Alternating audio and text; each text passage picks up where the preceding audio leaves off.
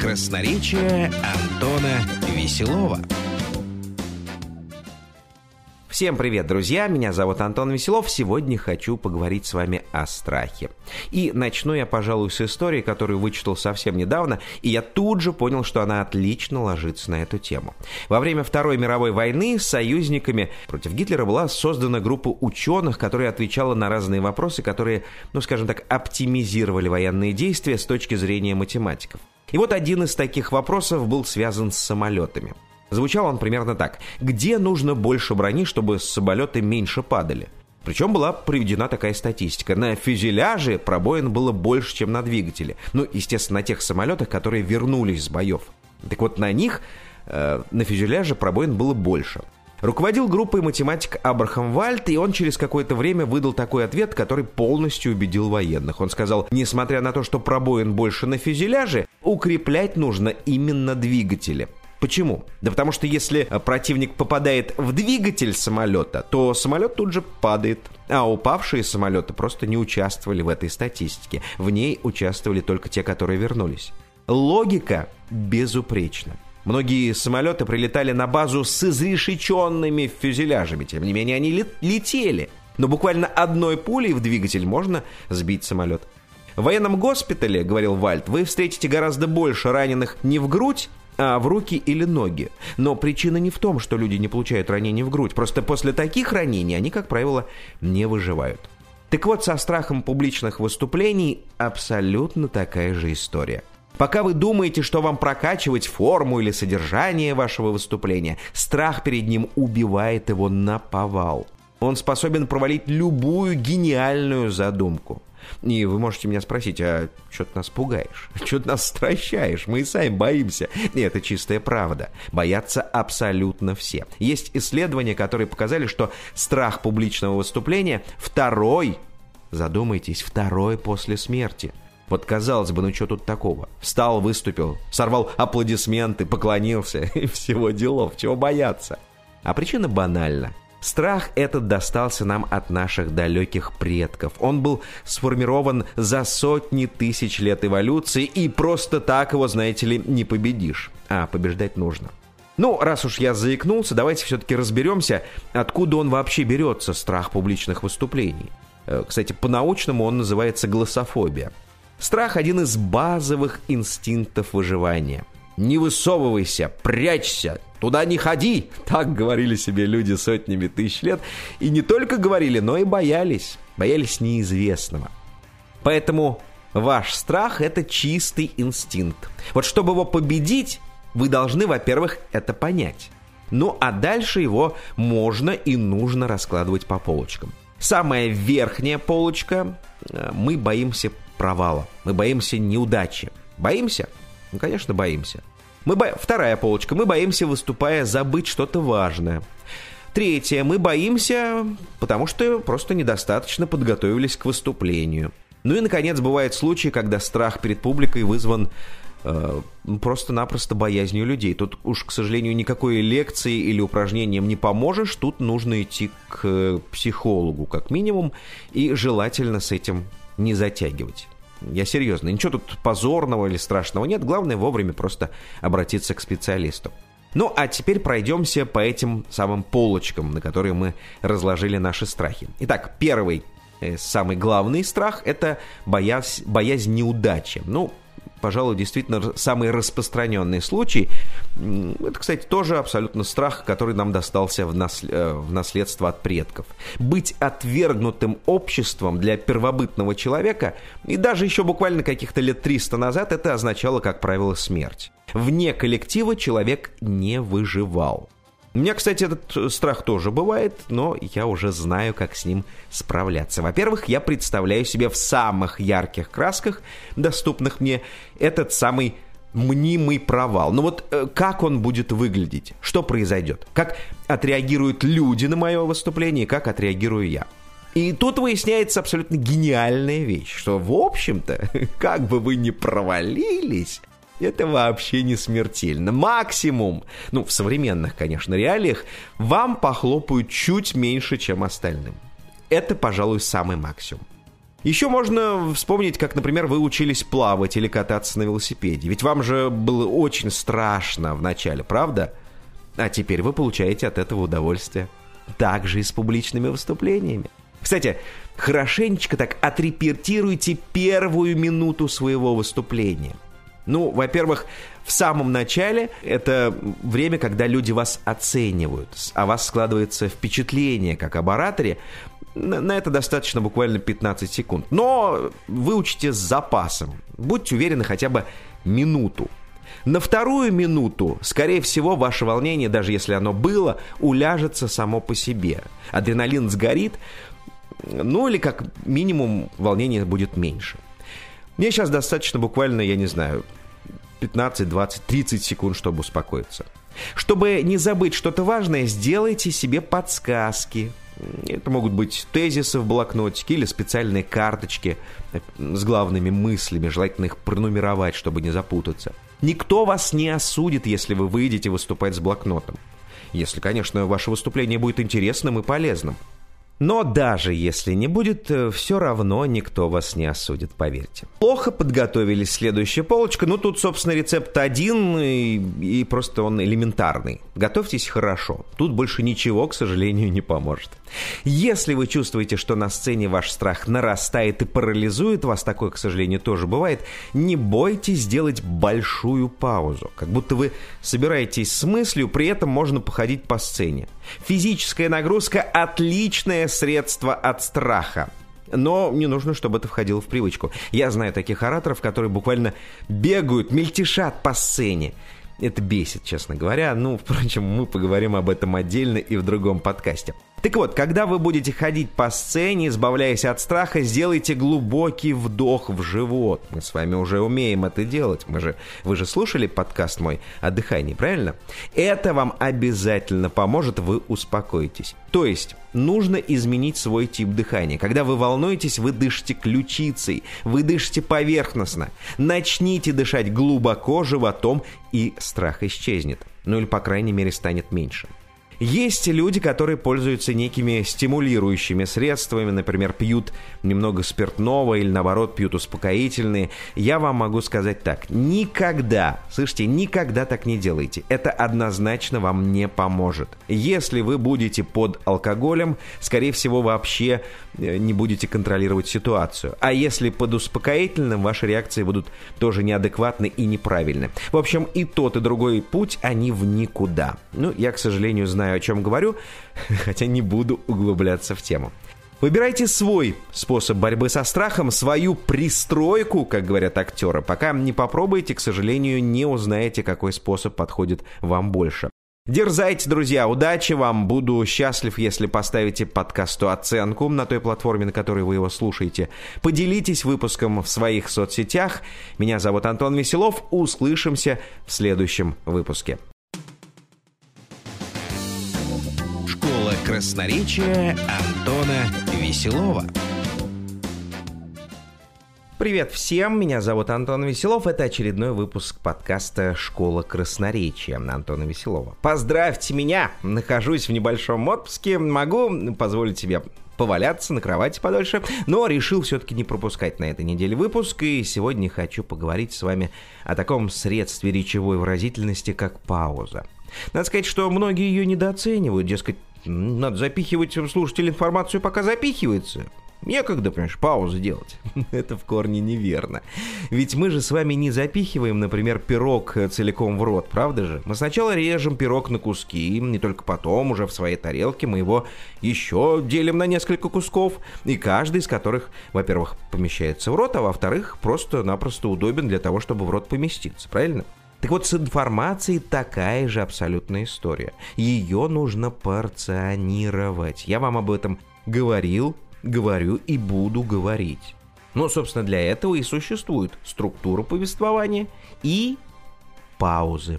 А, пауза логически делит ваша, вашу речь, э, давая слушателю осмыслить, уложить в себя ту информацию, то сообщение, которое вы хотите до него донести, до слушателя.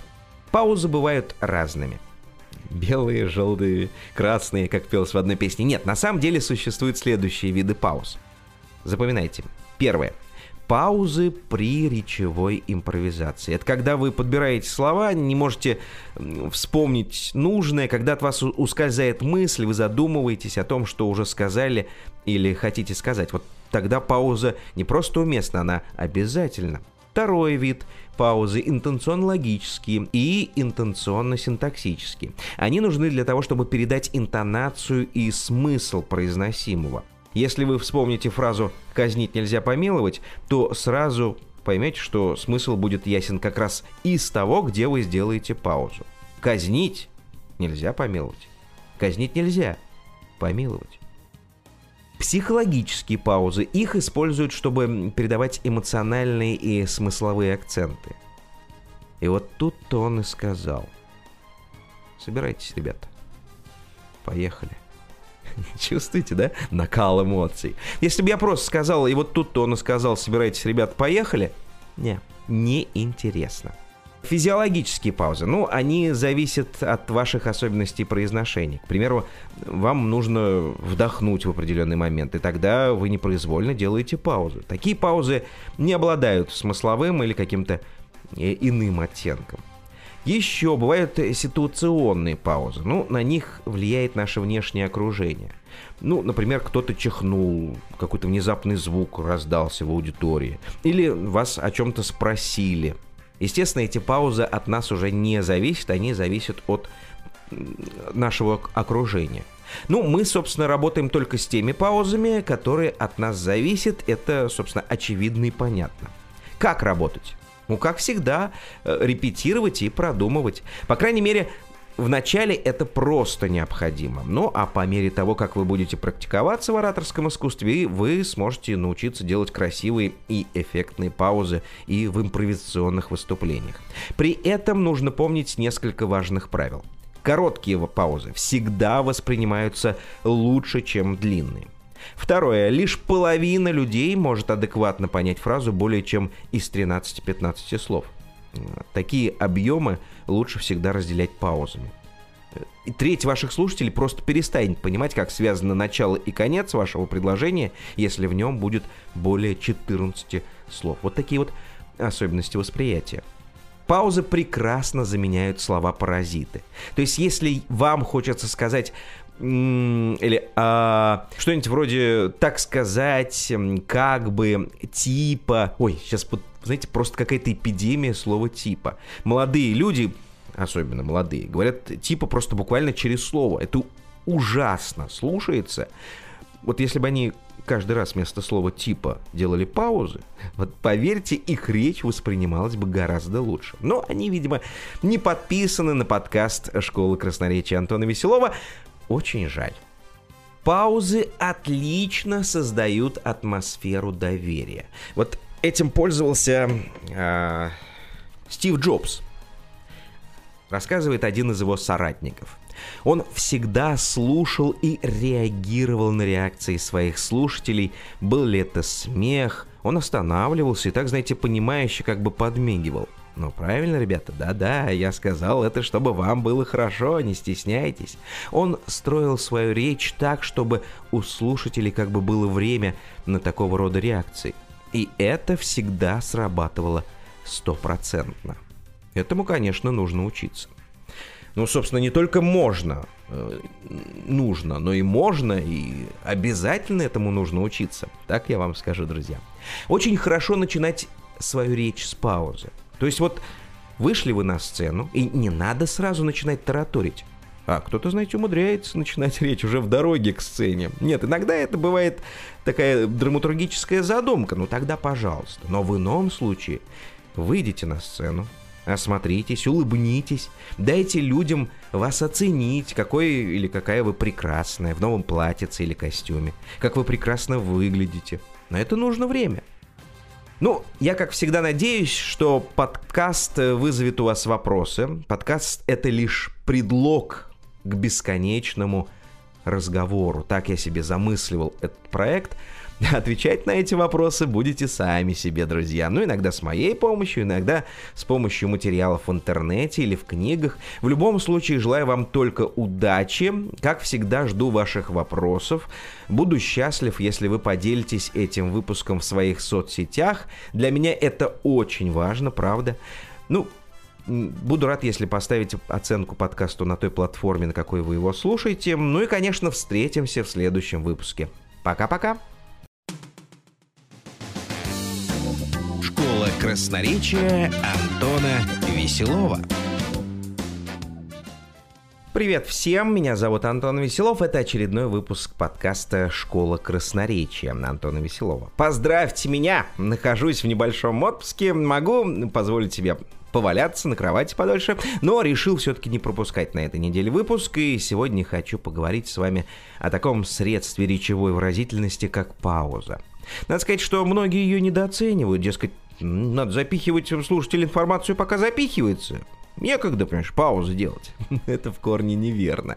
Ведь мы же с вами не запихиваем, например, пирог целиком в рот, правда же? Мы сначала режем пирог на куски, и только потом уже в своей тарелке мы его еще делим на несколько кусков, и каждый из которых, во-первых, помещается в рот, а во-вторых, просто-напросто удобен для того, чтобы в рот поместиться, правильно? Так вот, с информацией такая же абсолютная история. Ее нужно порционировать. Я вам об этом говорил, говорю и буду говорить.